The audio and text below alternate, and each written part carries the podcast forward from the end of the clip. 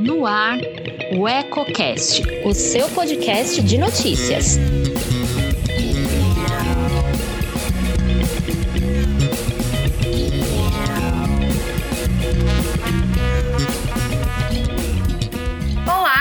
Aqui é a Priscila Pegatin e te convido a acompanhar agora o Eco Brasil, com as principais notícias do país nesta quarta-feira, dia 26.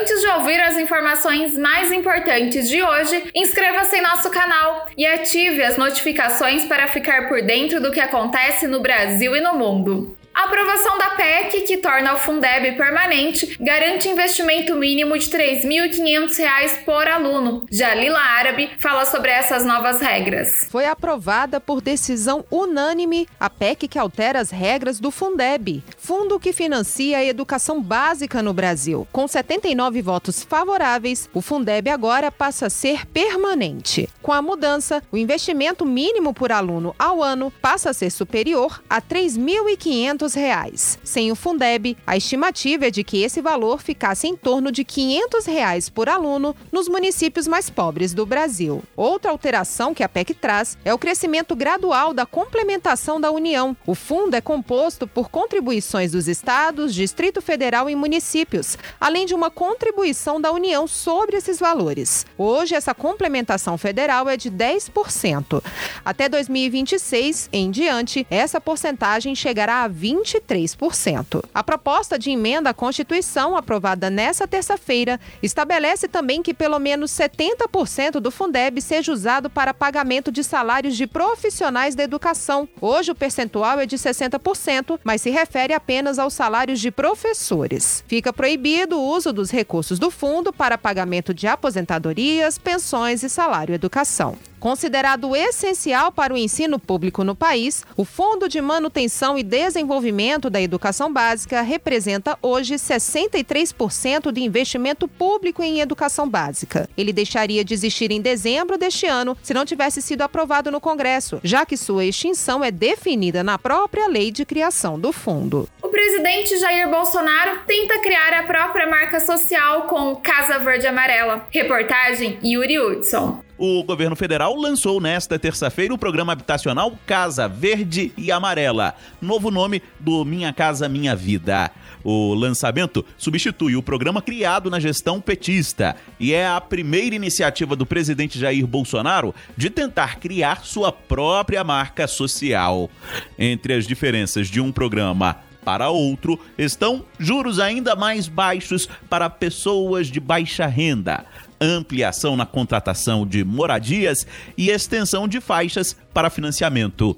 O ministro do Desenvolvimento Regional, Rogério Marinho, destacou que o governo está aperfeiçoando o modelo habitacional no país. A necessidade de utilizarmos os recursos públicos com proficiência, com cuidado né, e aplicarmos de tal maneira de que faremos muito mais com muito menos, que vai permitir que o Brasil tenha a menor taxa de juros da história no programa habitacional. Isso só vai ser possível porque este governo tomou medidas de responsabilidade fiscal que permitiram que estejamos hoje com uma taxa de juros de 12% da Selic. O presidente Jair Bolsonaro participou do evento e discursou rapidamente. Ele aproveitou para pedir apoio do Congresso para garantir a execução do programa, já que o Casa Verde e Amarela depende de aprovação do Legislativo. A bola agora está com o parlamento. Nosso parlamento, que agora recebe essa medida provisória e a aprovará com toda certeza, e se for o caso, farão aperfeiçoamentos. As taxas de juros do Casa Verde Amarela serão menores do que o do Minha Casa Minha Vida. A estimativa é de redução ainda maior para a população da região Norte-Nordeste. O governo espera financiar a compra de casas para 1 milhão e 600 mil famílias de baixa renda até 2024. O baixo estoque de medicamentos para pacientes que estão entubados devido a complicações da Covid-19 preocupa profissionais de saúde. O Ministério da Saúde anunciou a criação de estratégias para reabastecimento desses remédios. Ouça com Genari Bastos da Macena. Nesta terça-feira, o Ministério da Saúde anunciou estratégias de reabastecimento de medicamentos de intubação para estados e municípios como forma de enfrentamento à Covid-19 por todo o país. Foram divulgadas iniciativas para equilibrar os estoques em que fazem parte a compra dos medicamentos, recebimento de doações da União Europeia, centralização dos estoques excedentes das principais indústrias nacionais, o esforço conjunto de diversos órgãos nacionais para a aquisição do excedente de medicamentos produzidos em outros países, entre outras medidas. De acordo com o secretário de Atenção Especializada do Ministério da Saúde, Luiz Franco Duarte, essas medidas fazem parte parte de um trabalho contínuo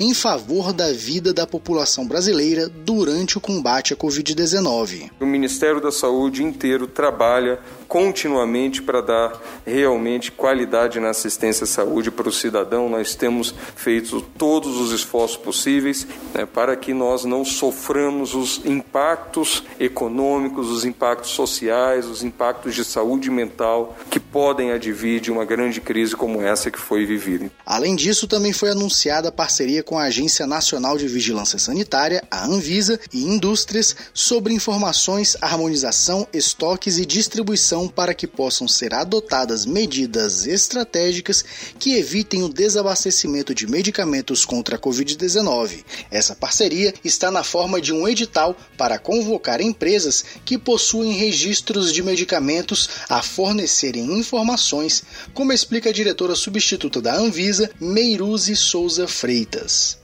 Esse edital, público-alvo dele são as empresas detentoras de registro. Ele tem a validade por 60 dias. Discute-se a prorrogação desse edital a partir de necessidades do próprio Ministério da Saúde ou da Anvisa para tomada de decisão. Os dados são compartilhados diariamente com o Ministério da Saúde para que seja possível a tomada de ações estratégicas. Tem informações relativas a estoques de medicamentos, venda e distribuição, cenário de risco de desabastecimento para que se possa tomar alguma atitude regulatória no sentido de minimizar os riscos ou impactos impactos e informações gerais solicitadas pela Anvisa. Por fim, o Ministério da Saúde divulgou os números relativos à pandemia da Covid-19 no Brasil. O país registrou 116.580 mortes por causa do coronavírus, o que representa um aumento de 1.271 óbitos nas últimas 24 horas. Entre a quantidade de pessoas infectadas pela doença, o país chegou à marca de 3.669.995 casos. O número de pacientes recuperados está em 2.848.395 e já representa 77% das pessoas que estiveram doentes. Permanecem em investigação 2.868 casos suspeitos de Covid-19. Esses são dados baseados nas informações enviadas por estados e municípios.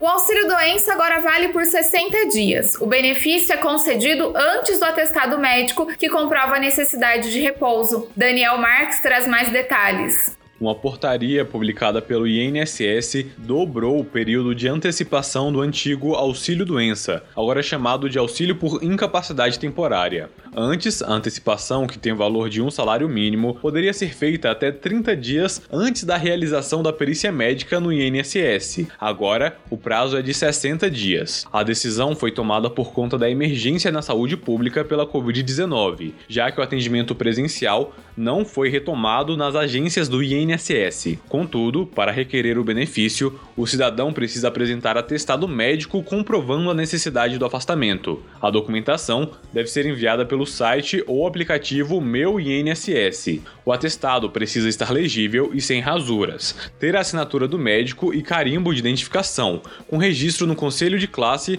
ou registro único do Ministério da Saúde. O papel também precisa indicar com clareza qual a doença que acomete o paciente e qual o período de repouso necessário. O Eco Brasil de hoje fica por aqui. Esta é uma parceria com as agências Brasil 61 e Rádio Web. Nos encontramos amanhã. Até mais!